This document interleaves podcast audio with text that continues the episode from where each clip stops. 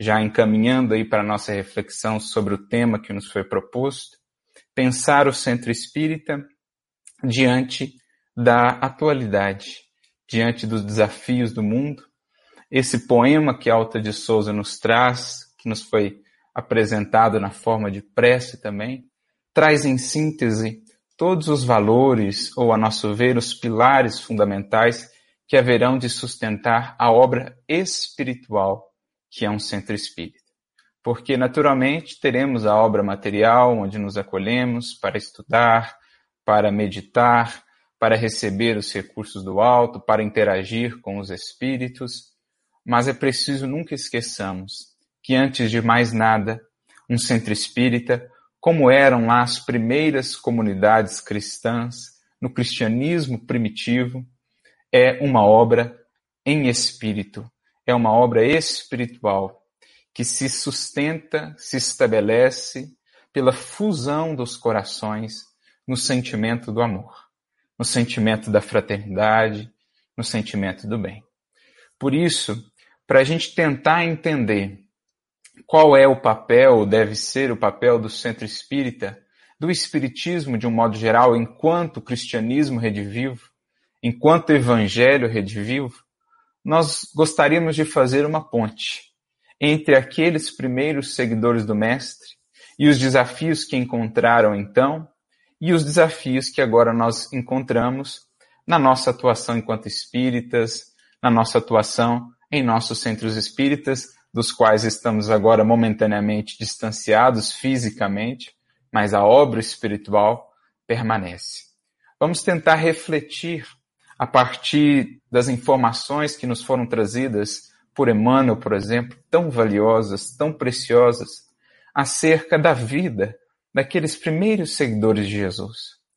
O que deu a eles toda aquela força, né, aquele movimento nascente, duramente perseguido, diante de tantos obstáculos e tantas resistências, o que fez aquele movimento que não tinha aí o aporte de grandes recursos financeiros, que não tinham o aporte, o apoio dos poderosos da época, pelo menos não ali nos primeiros séculos, o que fez com que aquele movimento pudesse assim triunfar diante de tantas dificuldades, fazendo com que a mensagem viva do Cristo pudesse chegar até o nosso tempo, pudesse estar aí viva, hoje acessível a tantos e tantos corações.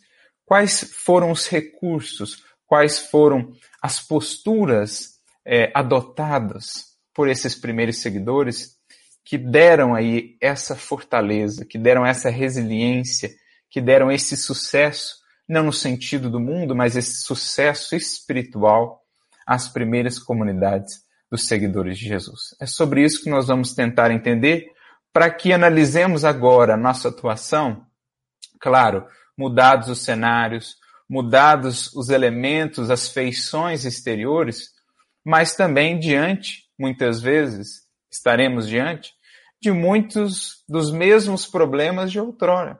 Porque se pensarmos em sentido mais profundo, a humanidade ao longo desses dois mil anos passou por muitas mudanças, especialmente de caráter exterior, nas feições exteriores da vida, das coletividades, das sociedades, a tecnologia alcançou píncaros jamais antes vistos, a ciência se desenvolveu, enfim, a humanidade se conectou, a humanidade se integrou. Nós temos uma sociedade hoje, especialmente nos aspectos exteriores, muito diferente da sociedade daquele tempo, né? A, a estrutura, a vivência na família, na cidade, no campo, enfim, o trabalho, as relações de trabalho, as leis, tudo isso se alterou significativamente.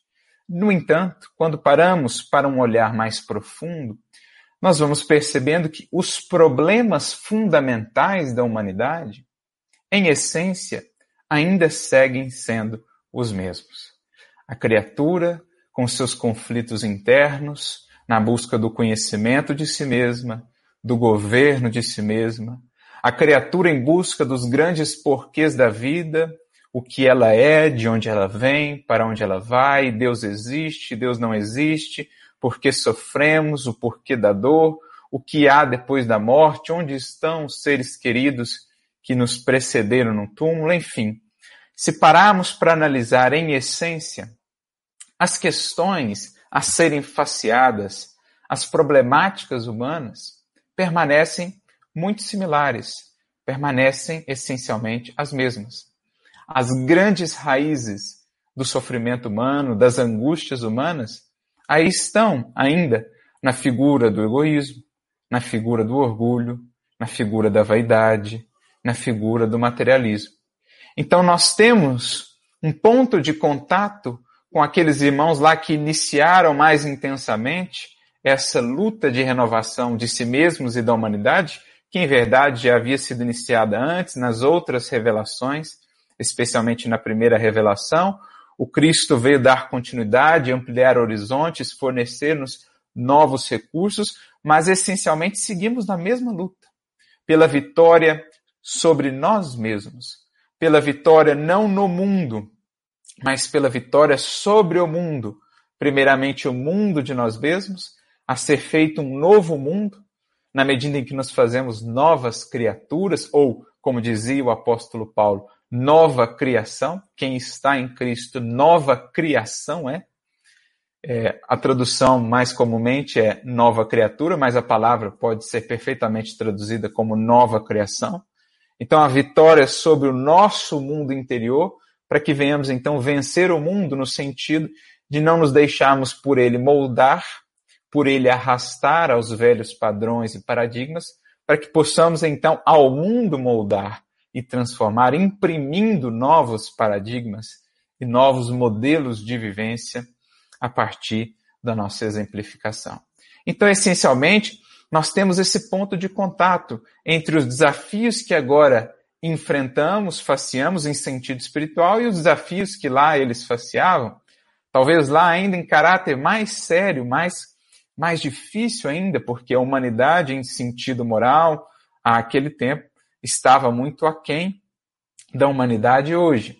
Claro, não avançamos muito ainda, pelo menos não tendo em vista o que o Evangelho nos propõe, estamos caminhando. Alguns espíritos já avançaram mais, mas se compararmos as conquistas que hoje já temos em relação ao que tínhamos outrora, em termos de modelos de sociedade, de vivência, já avançamos alguns passos significativos, mas ainda faceamos essas mesmas questões.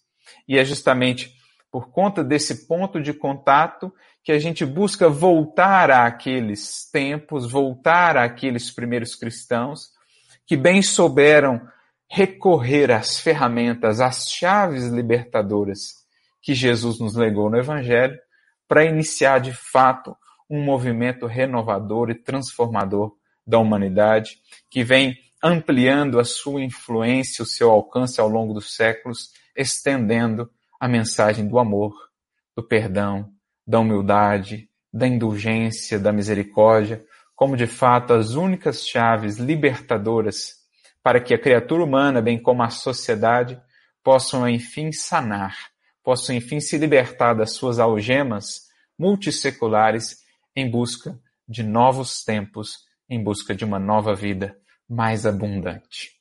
Então, a nossa reflexão nesta noite vai tentar fazer esse intercâmbio, essa ponte entre esses dois tempos que se fundem aí na eternidade dos valores que o Cristo nos apresenta do Evangelho, para vermos se não temos muito ainda que aprender com eles, revisitar mesmo aquilo que outrora faziam, para que consigamos facear os problemas que hoje ainda infelicitam a humanidade e a criatura humana. Claro, as formas mudaram muito, as tecnologias são outras tantas, mas mais importante do que pensarmos sobre as formas será pensarmos sobre a essência da nossa atuação no centro espírita, no movimento espírita, na nossa vivência espírita. Recorrendo, sim, às novas formas, às nossas, às novas possibilidades que o tempo nos traz, que os recursos tecnológicos nos trazem, mas sem nunca esquecermos da essência daquilo que é a alma da nossa atuação espírita. Porque se essa alma não existir, se ela não for viva, tocante, envolvente, podemos estabelecer as mais grandiosas formas de atuação.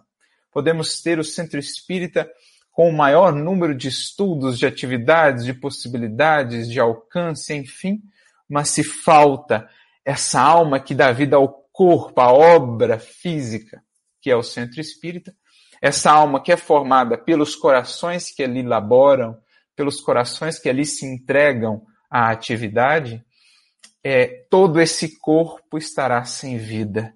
Não terá realmente essa, essa capacidade de envolver, de tocar, de transformar outras vidas.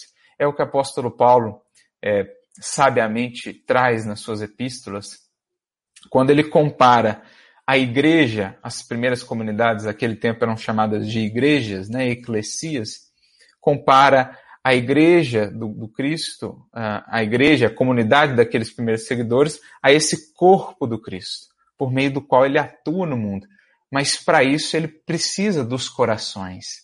Ele precisa das consciências que a ele se entreguem, para que então, utilizando-as, possa ele dar vida possa dar ele alma, sentimento de fato a toda atuação é, relacionada ao Evangelho, à doutrina espírita, para que ela possa, mais do que amparar nas formas, amparar o exterior da criatura, transformar o mundo íntimo, né? libertar internamente a criatura de seus dramas, de suas angústias, de suas paixões. Por isso, nós vamos fazer uma viagem no tempo, voltando à cidade de Corinto, por volta ali do início da década de 50, quando na comunidade nascente ali, florescente de Corinto, vamos encontrar o próprio apóstolo Paulo, inquieto, angustiado diante da dimensão que a tarefa vinha tomando. Ele estava na sua segunda viagem apostólica, havia acabado de passar por Atenas, havia levado a mensagem do evangelho lá, mas sem sucesso.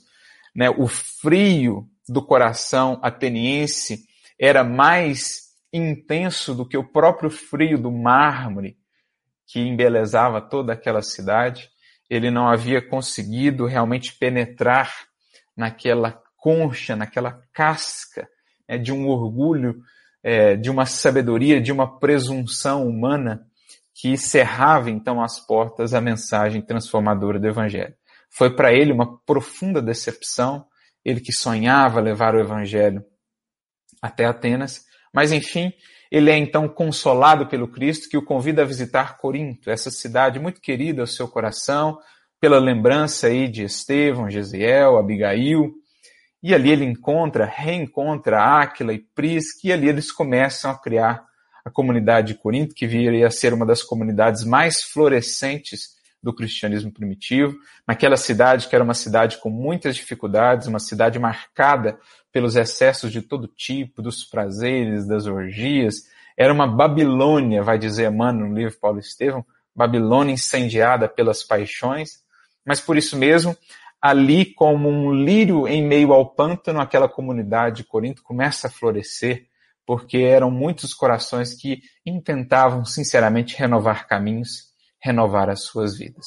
Então Paulo está ali trabalhando com muitas dificuldades, com muita intensidade, e ele começa a receber mensageiros das várias comunidades que ele já havia fundado, que ele já havia visitado ao longo de suas jornadas, mensageiros da Bereia, mensageiros da Tessalônica, mensageiros de Éfeso, enfim, mensageiros de todos de todas as partes, que o buscavam, querendo tirar dúvidas, querendo sanar questionamentos.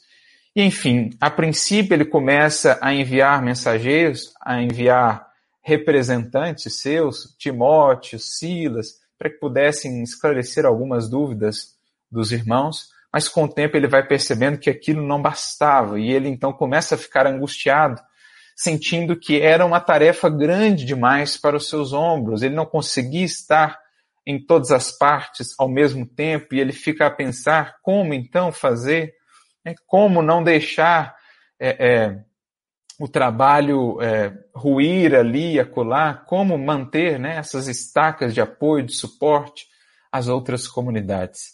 E então que num dia em que a aflição se fazia mais intensa, ele aproveita-se do silêncio da noite e recorre então a Jesus em prece. E isso está narrado para nós de maneira muito bela no capítulo 7 da segunda parte do livro Paulo Estevão, quando ele, fazendo essa oração, sente então uma presença profundamente envolvente, consoladora, amorosa, e logo percebe se tratava do Cristo, que vinha em seu auxílio trazer-lhe respostas, orientações diante das suas dúvidas angustiosas.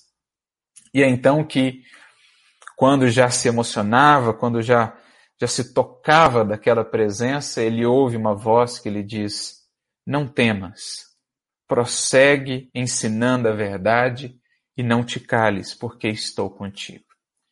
Então, a força, segue adiante, segue investindo na sementeira, segue levando a mensagem, segue fazendo o seu melhor, o que estiver a seu alcance.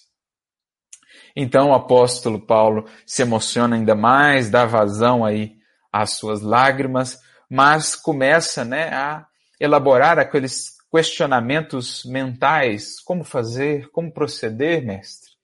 E é então que Jesus, captando isso, lhe traz uma orientação que foi muito útil, muito importante para a sua tarefa como um todo, mas não só para ele ali, naquele momento, naquela circunstância. Porque essas palavras que Jesus vai trazer para Paulo nessa oração, nesse encontro, elas vão se aplicar aos nossos momentos hoje, à nossa atuação hoje, diante das novas possibilidades, das novas formas e métodos a que temos acesso hoje que Paulo não tinha acesso então.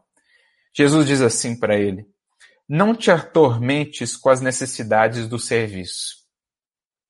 Porque a gente fica, né, preocupado como aperfeiçoar aqui, melhorar. Há uma certa inquietude que faz parte do evangelho. Paulo mesmo vai dizer na sua segunda carta aos Coríntios, né? A sua preocupação em relação às igrejas, qual das igrejas que não passe por lutas que eu também ali não sinta essa luta em mim?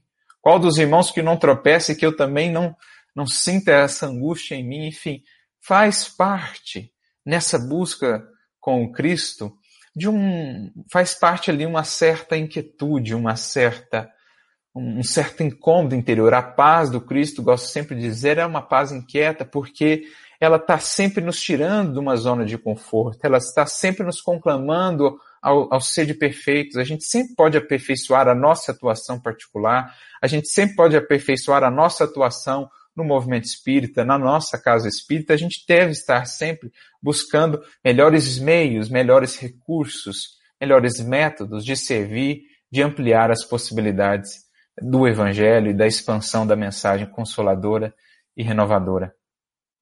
Então, faz parte disso. Né? O Evangelho, ao mesmo tempo que nos consola, trazendo respostas, trazendo serenidade ao coração, ele nos inquieta, ele nos desafia, ele nos tira do lugar. Então, não te atormentes com as necessidades do serviço. Sim, há as inquietações ali dentro de um, de um limite razoável, mas também converter isso em tormento diário, em tortura interior, aí já é um problema. Então a gente tem que buscar a justa medida daquilo que não nos deixa acomodar, mas que também não nos tira a paz interna para bem agirmos, para bem atuarmos. É natural que não possas assistir pessoalmente a todos ao mesmo tempo, mas é possível a todos satisfazeres simultaneamente pelos poderes do Espírito. Essa expressão é uma das mais importantes para a tarefa de Paulo, é para o sucesso da tarefa de Paulo na divulgação, na expansão do cristianismo. Porque ao entender o alcance dessa expressão, ele pôde de fato estabelecer a sua atuação de maneira mais proveitosa, de maneira realmente a, a criar assim muitas redes de atuação, muitas possibilidades de crescimento e florescimento das sementes do Evangelho. Mas no primeiro momento ele não entendeu o que, que Jesus quis lhe dizer por poderes do Espírito. E talvez nós não tenhamos também, muitas vezes, aprofundado o entendimento dessa expressão. Mas Jesus mesmo é quem vem em auxílio dele e de todos nós, explicando-nos essa expressão. Jesus diz assim: Poderás resolver o problema escrevendo a todos os irmãos em meu nome. Então é aqui que surge a ideia, né, a inspiração para as famosas epístolas do apóstolo Paulo, que serão ali alguns dos primeiros documentos do Novo Testamento. A historiografia tradicional vão considerar eles os primeiros, especialmente né, a primeira delas, as primeiras cartas, a primeira sendo a primeira carta aos Tessalonicenses, ali do ano 51.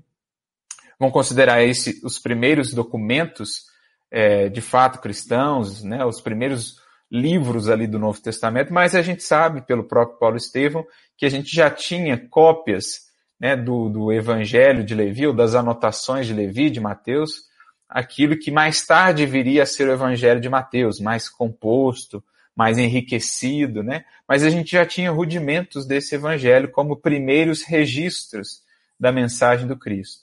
Mas é aqui que nascem essas epístolas, essas cartas imortais, essas cartas universais que provinham espiritualmente da esfera do Cristo e que estavam destinadas, como vai dizer Emmanuel, não somente, embora Paulo não alcançasse toda a dimensão daquilo que ele fazia, né, daquilo que ele servia ali de instrumento, não se destinavam essas cartas só à comunidade da Tessalônica, só à comunidade de Corinto, só à comunidade de Éfeso, não eram cartas, diz-nos Emmanuel, para a cristandade universal de todos os séculos do porvir, porque era material que vinha aí do Cristo por meio de Estevão, que era o grande auxiliar de Paulo na tarefa de divulgação. Então, poderá-se resolver o problema escrevendo a todos os irmãos em meu nome.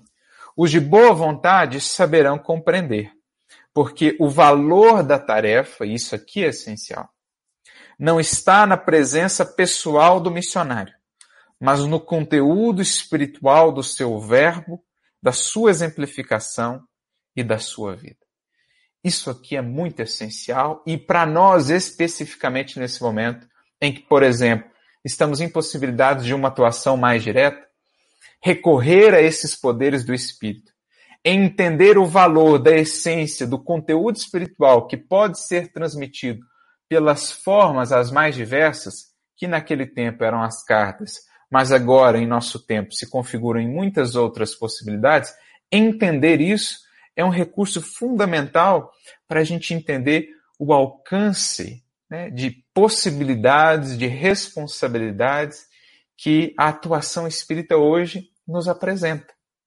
Imaginemos Paulo atuando hoje diante dessa imensidade de recursos que nós temos. Como ele expanda, expandiria, estenderia esses poderes do Espírito. Mas aqui nós temos uma divisão, um, um entendimento que é muito importante. Diz-nos o Cristo que o valor da tarefa, o valor essencial da tarefa, está no conteúdo espiritual. Isso é o que a gente nunca pode perder de vista. Porque, como falávamos, as formas, os meios, os métodos mudaram do tempo de Paulo para o nosso tempo. Paulo não tinha internet. Paulo não tinha StreamYard, não tinha YouTube. Paulo não tinha Facebook. Paulo não tinha WhatsApp. Paulo tinha pergaminhos. Mas ele buscou enriquecer as formas, os meios que tinha naquele tempo com esse conteúdo valioso. E isso é uma reflexão que nos cabe para agora. Enriquecer, nunca perder de vista o valor do conteúdo que vai estar atrelado, como nos diz aqui o Cristo, à vivência dos tarefeiros, ao seu verbo, ao valor do seu verbo, né? Da sua exemplificação e da sua vida. Então, valorizar esse conteúdo espiritual, utilizando agora as novas formas, os novos recursos que temos para estender esses poderes do Espírito. Então, uma reflexão, uma primeira reflexão importante para nós hoje na nossa atuação espírita, e creio que esse momento que estamos vivendo está nos auxiliando a entender melhor isso, é porque essas tecnologias, esses recursos aí já estavam, mas talvez não tão bem utilizados, é entender que cada vez mais seremos compelidos a mesclar né, as possibilidades de atuação presencial, que é insubstituível, o tete a tete, o olho a olho, a presença amiga, o lado a lado, mas também recorrer a esses recursos que nos permitem expandir os poderes do Espírito. é recorrer a essas novas formas, métodos de veicular essa mensagem consoladora e libertadora, né? que acalenta, mas que ilumina também, apresentando novos horizontes. Então, cabe-nos a todos nós, diante dos quadros do mundo moderno, das nossas possibilidades de hoje, pensar a nossa atuação nesse sentido. Como a nossa casa espírita, como o centro espírita vai estar pensando essa atuação, né? Envolvendo aí corações é, que vão estar mais já familiarizados, daí uma ótima oportunidade para agregar os jovens nesse tipo de tarefa, nesse tipo de frente de trabalho, analisar quais as possibilidades de tarefa que podem realmente né, ter essa frente de trabalho também online, digital, estudos, exposições, enfim, transmitir as exposições, criar estudos online em outros horários para pessoas que têm dificuldade de chegar, de estar ali presencialmente. Outras tarefas não se ajustarão tanto é, de maneira mais adequada assim a esse modelo digital. Por exemplo, uma reunião mediúnica não nos parece encaixar tanto nesse modelo, mas uma exposição, um determinado grupo de estudo, sempre mesclando as possibilidades presenciais com as possibilidades virtuais que agora essas novas tecnologias nos permitem. Então, se fosse hoje, né, diante das dificuldades, da, diante do, dos quadros modernos, certamente o Cristo nos é, recomendaria na expansão desses poderes do Espírito recorrer a esses outros meios, sem que nunca esquecêssemos desse conteúdo espiritual que será veiculado. Porque mais importante do que a forma será sempre a essência. Porque os problemas, de um modo geral, a serem tratados, essencialmente ainda são os mesmos. As questões da criatura para consigo mesma, da criatura para com outras criaturas, da criatura para com Deus. Os seus vícios, o egoísmo, o orgulho, a vaidade, etc., e a busca das virtudes essencialmente é ainda a mesma busca. As formas se modificaram, mas a gente não pode esquecer dessa essência. Então, um aspecto que a gente precisa refletir é, diante desse quadro que agora vivemos, e cada vez mais, né, com o desenvolvimento, com, com as novas possibilidades que nos vão sendo trazidas, é pensar essa outra frente de trabalho. Mas cabe-nos também, quando pensamos nesse conjunto de corações, entender o centro espírita enquanto essa obra espiritual, entender essa alma que precisará dar vida a esse corpo. Essa alma, esse conteúdo espiritual que precisará preencher essas novas formas de atuação. Por isso eu gostaria aqui de recorrer a um outro trechinho, a uma outra vivência, também do apóstolo Paulo, para que a gente possa analisar o papel do centro espírita diante dos, dos, quadros modernos, dos desafios da modernidade. Mas antes disso, apenas concluindo esse trechinho, o Cristo diz então para ele e para todos nós: Doravante, Estevão permanecerá mais conchegado a ti, transmitindo os meus pensamentos. Todos nós, na nossa atuação, né, individualmente, coletivamente, enquanto grupo, quanto o centro espírita, teremos os benfeitores nos amparando nesse processo de expansão da mensagem.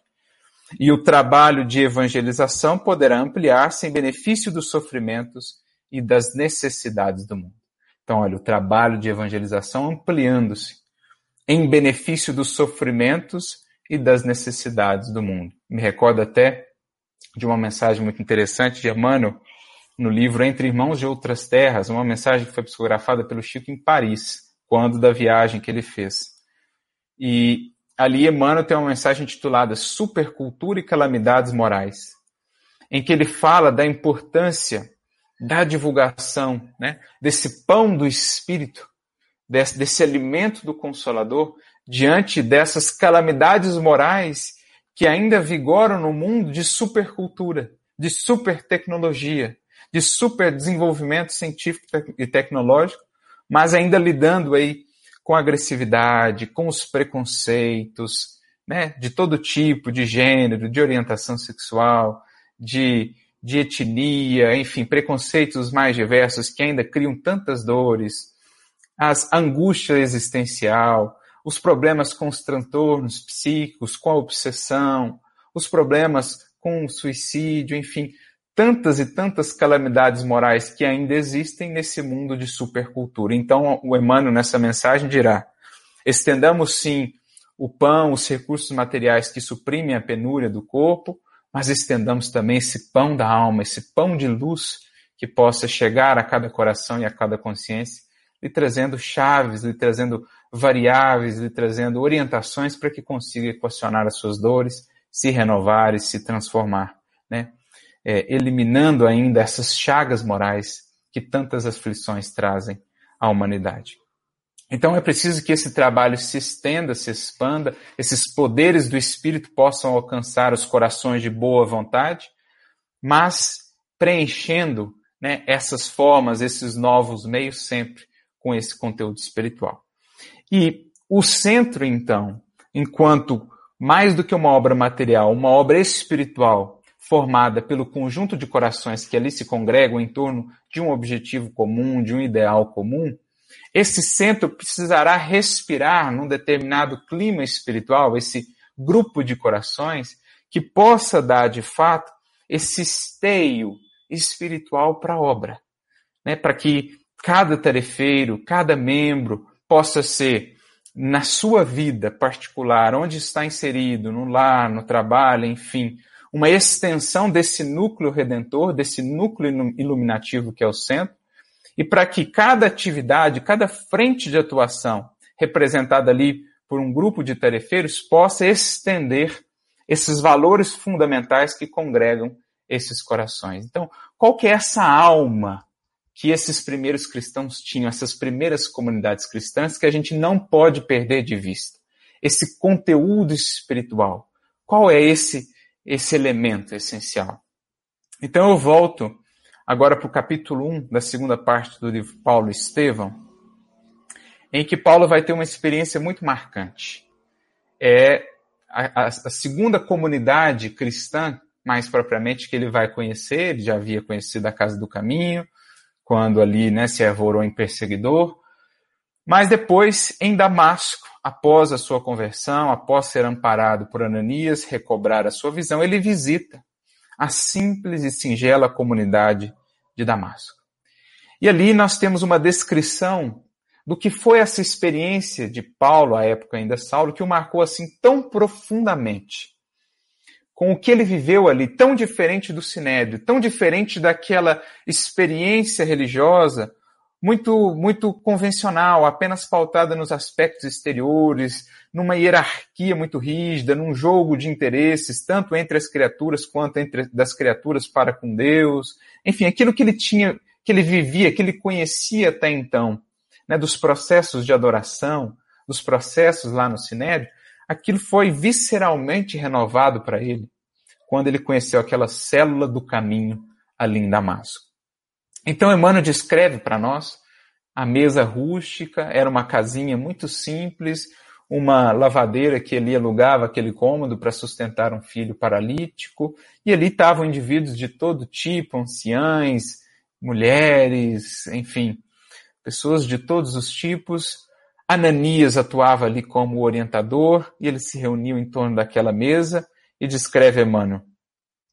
Sentando-se à mesa com um patriarca no seio da família, guardemos essa palavra, família, centro espírita deve ser entendido como família, mais do que um ajuntamento formal de pessoas, mais do que uma obrigação semanal, mais do que é, é, simplesmente um lugar onde a gente busca ali um culto exterior ou um auxílio para determinado problema, a gente tem que entender esse grupamento como família, porque é o que dá força, é o que dá coesão.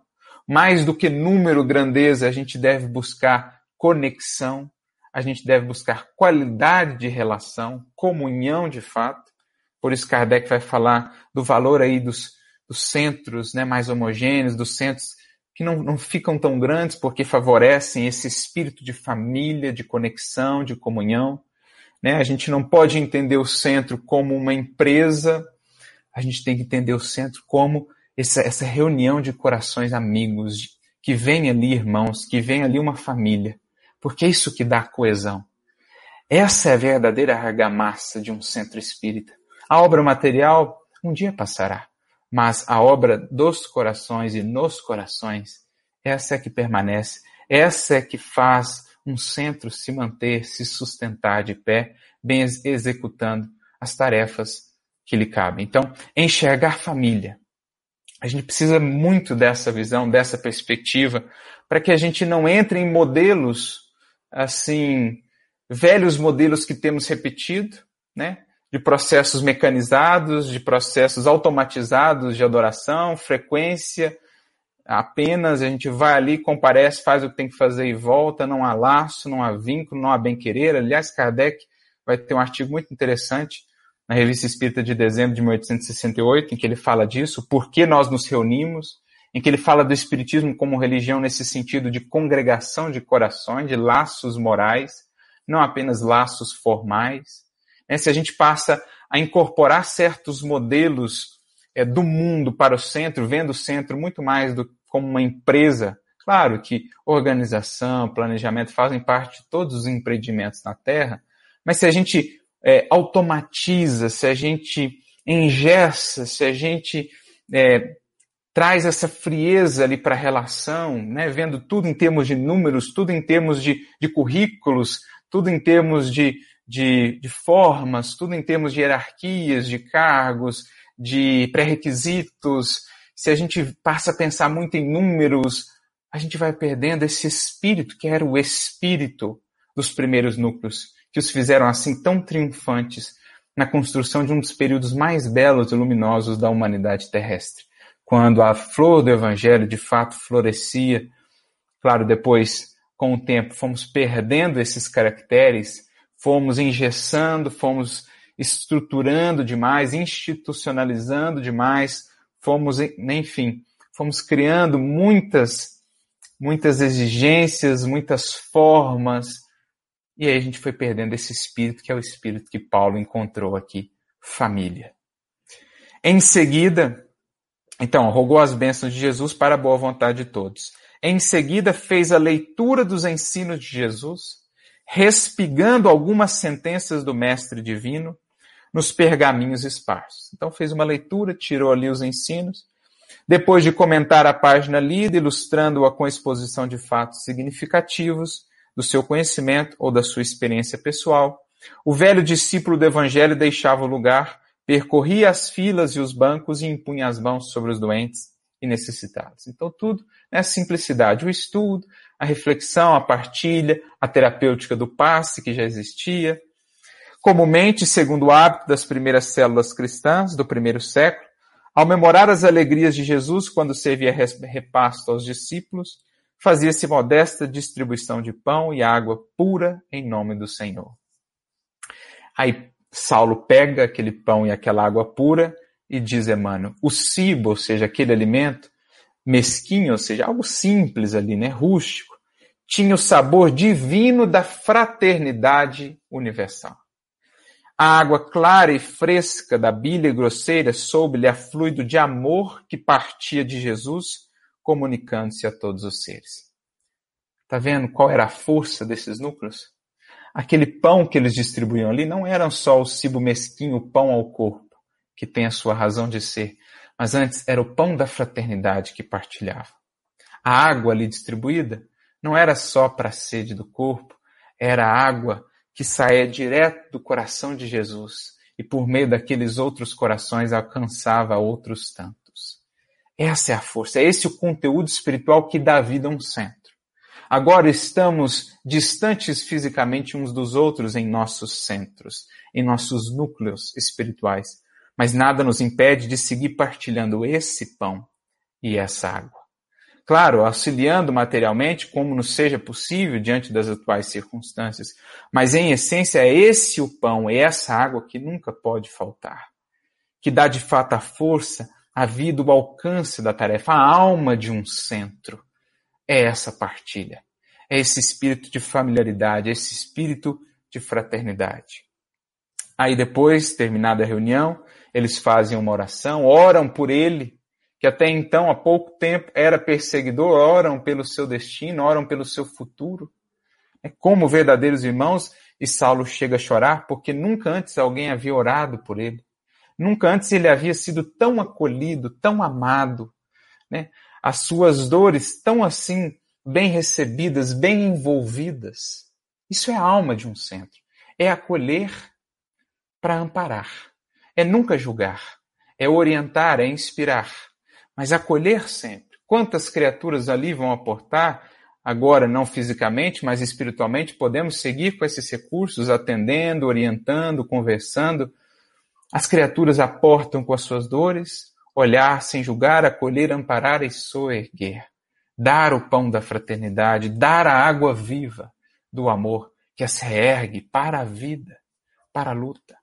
Iluminar, libertando da ignorância, abrindo horizontes, trazendo porquês, mas também envolver e embalar no amor, que estimula o outro a vencer a si mesmo, as suas paixões, a renovar-se moralmente também, para seguirmos cumprindo a função que cabe ao Espiritismo, que cabia também ao Evangelho. Essencialmente, renovar a criatura, fazendo-a nova de fato, à luz do modelo que é Jesus. Quando Kardec pergunta aos espíritos qual a principal contribuição do Espiritismo, questão 799, para o progresso do mundo, destruir o materialismo, fazer com que a vida futura deixe de estar velada pela dúvida, para que a criatura saiba onde estão seus verdadeiros interesses. E por fim, removendo quaisquer espécies de preconceitos, de prejuízos, de seitas, né, de crenças, de cores, de é, enfim, qualquer espécie de, de prejuízos, de preconceitos que possam existir, para que de fato possamos ver-nos como irmãos, ver-nos como espíritos e amparar-nos a todos a avançar. O Espiritismo traz tantas variáveis que equacionam os problemas da criatura, das famílias, das sociedades. Essas são variáveis que no estudo deverão ser distribuídas, mas também o amor, essas fontes, esses recursos valiosos que trazem para a criatura força moral para a sua renovação. Foi o que ele encontrou naquele simples núcleozinho em Damasco, que, como vai dizer Emmanuel, esse acolhimento fez com que ele nunca mais esquecesse dos cristãos de Damasco. Isso balizou toda a sua atuação dali por diante, todas as comunidades que ele fundava, que ele criava. Ele não só expandiu os poderes do Espírito por meio das cartas, mas também ele levou esse conteúdo espiritual por onde passava. Estimulou a que as comunidades assim vivessem, porque então teriam sempre o que doar. As formas, os meios, os métodos vão se atualizando com o tempo, vão se ampliando as possibilidades. Mas, em essência, somos chamados a doar o mesmo, a trazer esses mesmos valores que são eternos, atemporais. Por isso, mais adiante, ainda nesse trecho, diz assim Emmanuel, né, a respeito dos cristãos de Damasco. Impressionaram-no mais vivamente, arrebataram-lhe a alma, conquistando-a para uma afeição imorredoura, com aquele gesto de confiança e carinho, tratando-o como irmão. Mais adiante um pouco, ele diz: Agora compreendia que a palavra irmão largamente usada entre os adeptos do caminho, não era fútil e vã. Os companheiros de Ananias conquistaram-lhe o coração. Nunca mais esqueceria os irmãos de Damasco. Um encontro, um encontro foi suficiente para gravar naquela alma para sempre aqueles corações, aquele modelo de vivência, aqueles valores.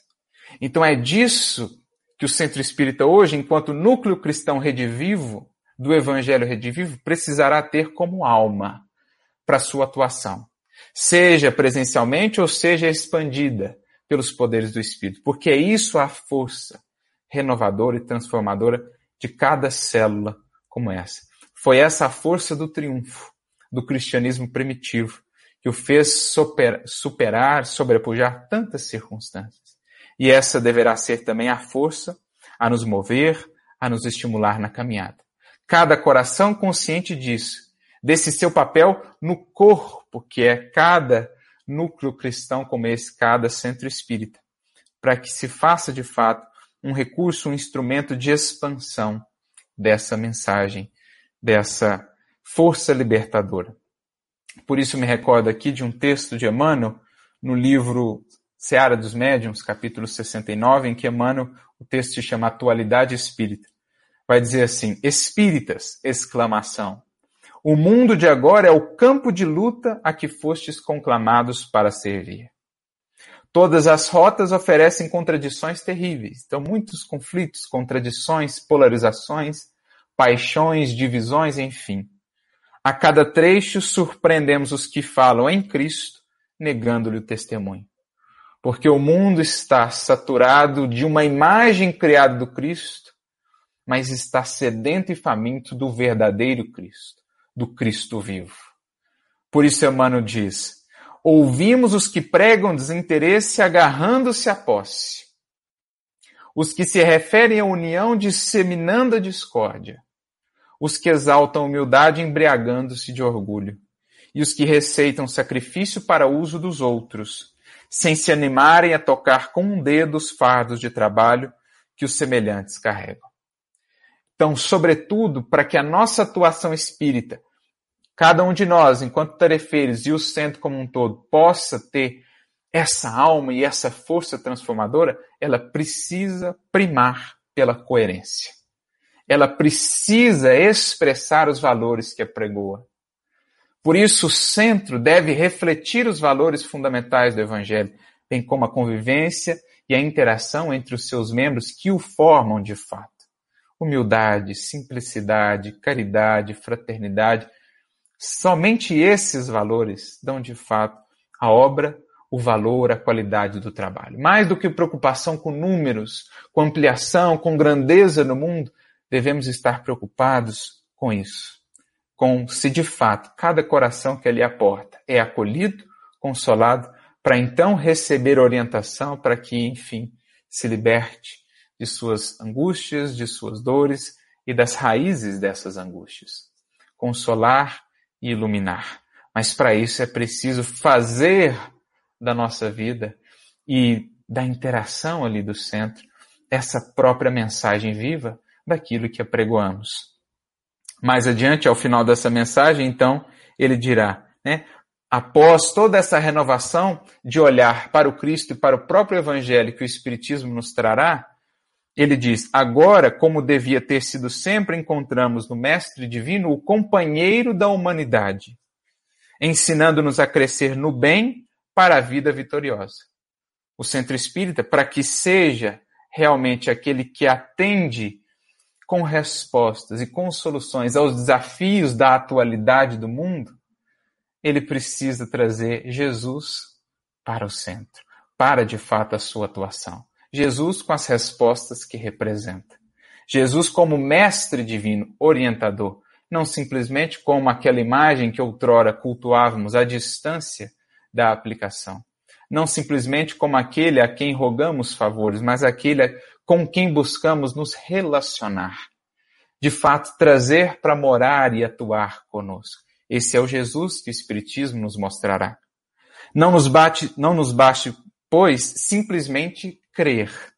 Em toda parte é necessário, necessário sejamos o exemplo do ensino que pregamos. Porque, se o Evangelho é a revelação pela qual Cristo nos entregou mais amplo conhecimento de Deus, a doutrina espírita é a revelação pela qual o mundo espera mais amplo conhecimento do Cristo em nós e por nós. Então, se o Evangelho, se a figura do Cristo expressa-nos uma nova visão de Deus e das suas leis, o Espiritismo é essa revelação pela qual o mundo, com as suas dores, com as suas angústias, com as suas dúvidas, espera em nós e por nós maior conhecimento do Cristo. Em síntese, é preciso que o Cristo cresça na nossa atuação enquanto tarefeiros e na nossa atuação enquanto núcleos de iluminação, núcleos de expansão da mensagem do Evangelho e do Consolador.